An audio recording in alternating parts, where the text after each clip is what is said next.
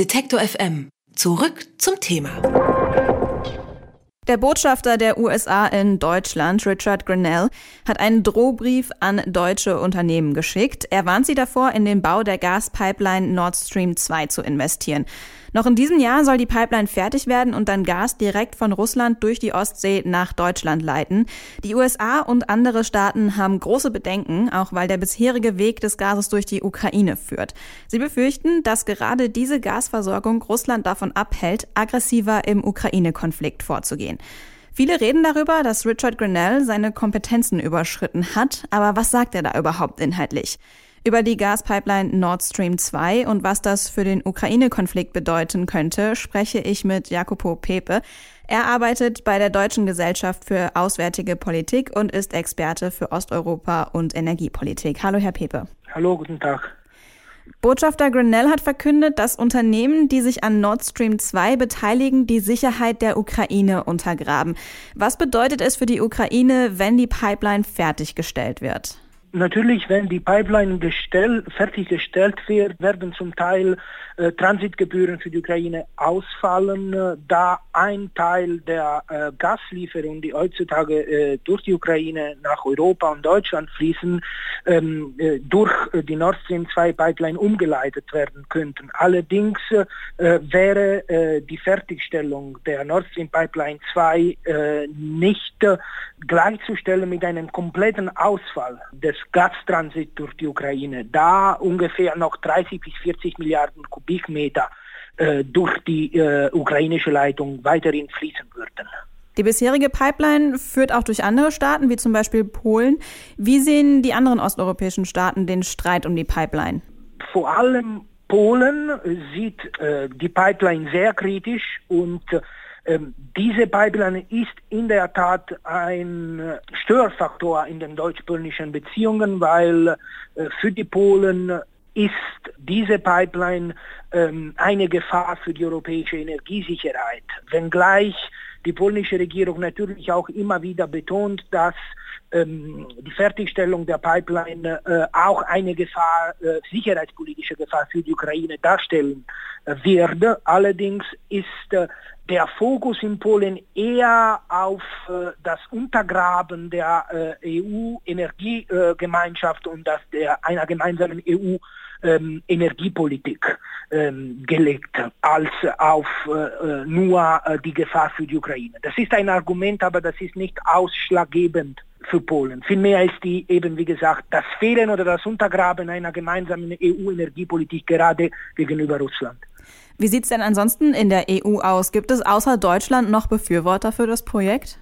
Befürworter äh, sind äh, natürlich nicht so laut wie Deutschland, aber äh, Frankreich und Italien unterstützen das Projekt auch aus dem einfachen Grund, dass Firmen dieser Länder auch beteiligt sind. Wir sollten vielleicht nicht vergessen, dass äh, zwei Unternehmen, die direkt äh, die US-Amerikaner ins Visier nehmen könnten, äh, zwei nicht deutsche Unternehmen sind, und zwar Saipem, ein italienisches äh, Auftragnehmer, und Allseas Group, das ist ein Schweizer Unternehmen. Beide sind entscheidend für das Verlegen der Pipeline und die sind nicht deutsche Unternehmen. Also die Regierungen dieser Länder sind aber bis jetzt nicht so laut. Und äh, vor allem in Frankreich äh, scheint so eher daran äh, zu liegen, ähm, das deutsch-amerikanisches Verhältnis, das durch diese Pipeline belastet ist, belastet ist einfach äh, nicht weiter ähm, sozusagen mit weiterer Kritik sozusagen aufzuladen. Sie halten sich eher zurück, äh, die Franzosen. Aber die Unterstützung natürlich politisch ist immer noch da. Jetzt ganz plakativ gefragt, hält Russland denn wirklich eine Pipeline davon ab, aggressiver im Ukraine-Konflikt vorzugehen? Ich, ich denke nicht. Also äh, wirtschaftlich gesehen macht das Projekt äh, im Sinne Russlands vor allem Sinn, weil sie sich äh, von einem weiteren Transitland irgendwie befreien und unabhängig werden. Und natürlich aber, es gibt natürlich eine politische Dimension, das ist ganz klar. Die Russen wollen auch dadurch äh, finanziell die Ukraine äh, treffen und so wenig wie möglich Transitgebühren zahlen. Aber wie wir während der Gaskrise 2006, 2009 oder eben während der, äh, des, des Konflikts äh, 2014, 2015 gesehen haben, das eine Thema, also das energiepolitische und das sicherheitspolitische, nicht immer miteinander gekoppelt sind. Und das eine bedingt nicht unbedingt das andere.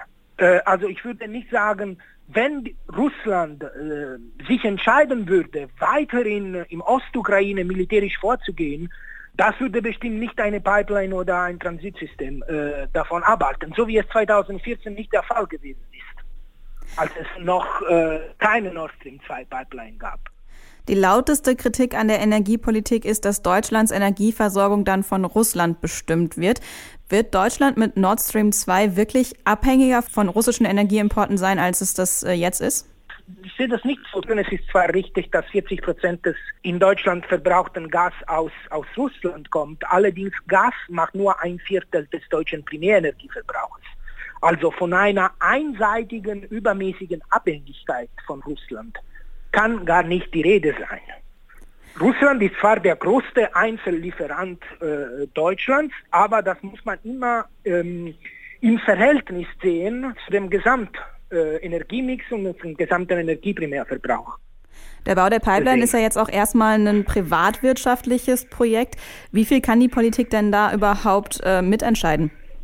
Äh, ich glaube, die Politik da so wie es wir in Deutschland kennen, gar nicht mehr entscheiden. Und ich glaube, deswegen hat auch Botschafter Grenell sich direkt an die Unternehmen äh, mit diesem Brief gewandt und nicht äh, äh, an die Politik in erster Linie.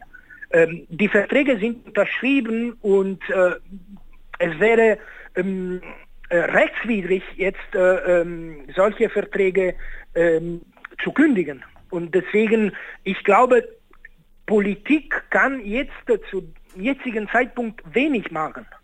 Äh, ob äh, dann tatsächlich zu einer Verzögerung des Baus kommt, aufgrund möglichen US-amerikanischen Sanktionen auf oder gegen deutsche Unternehmen, das ist eine andere, eine andere Sache. Aber ich glaube nicht, dass die Bundesregierung, auch wenn die Bundesregierung das so wollte, äh, zu diesem Zeitpunkt irgendwas machen kann. Über den Bau der Gaspipeline Nord Stream 2 wird viel diskutiert. Sie soll den aktuellen Lieferweg durch die Ukraine ersetzen. Einige Kritiker, darunter auch der US-Botschafter Grenell, sagen, dass die Ukraine dadurch noch angreifbarer wird. Über die Pipeline und die europäischen Beziehungen zu Russland habe ich mit Jacopo Pepe von der Deutschen Gesellschaft für Auswärtige Politik gesprochen. Vielen Dank. Danke Ihnen. Alle Beiträge, Reportagen und Interviews können Sie jederzeit nachhören im Netz auf detektor.fm.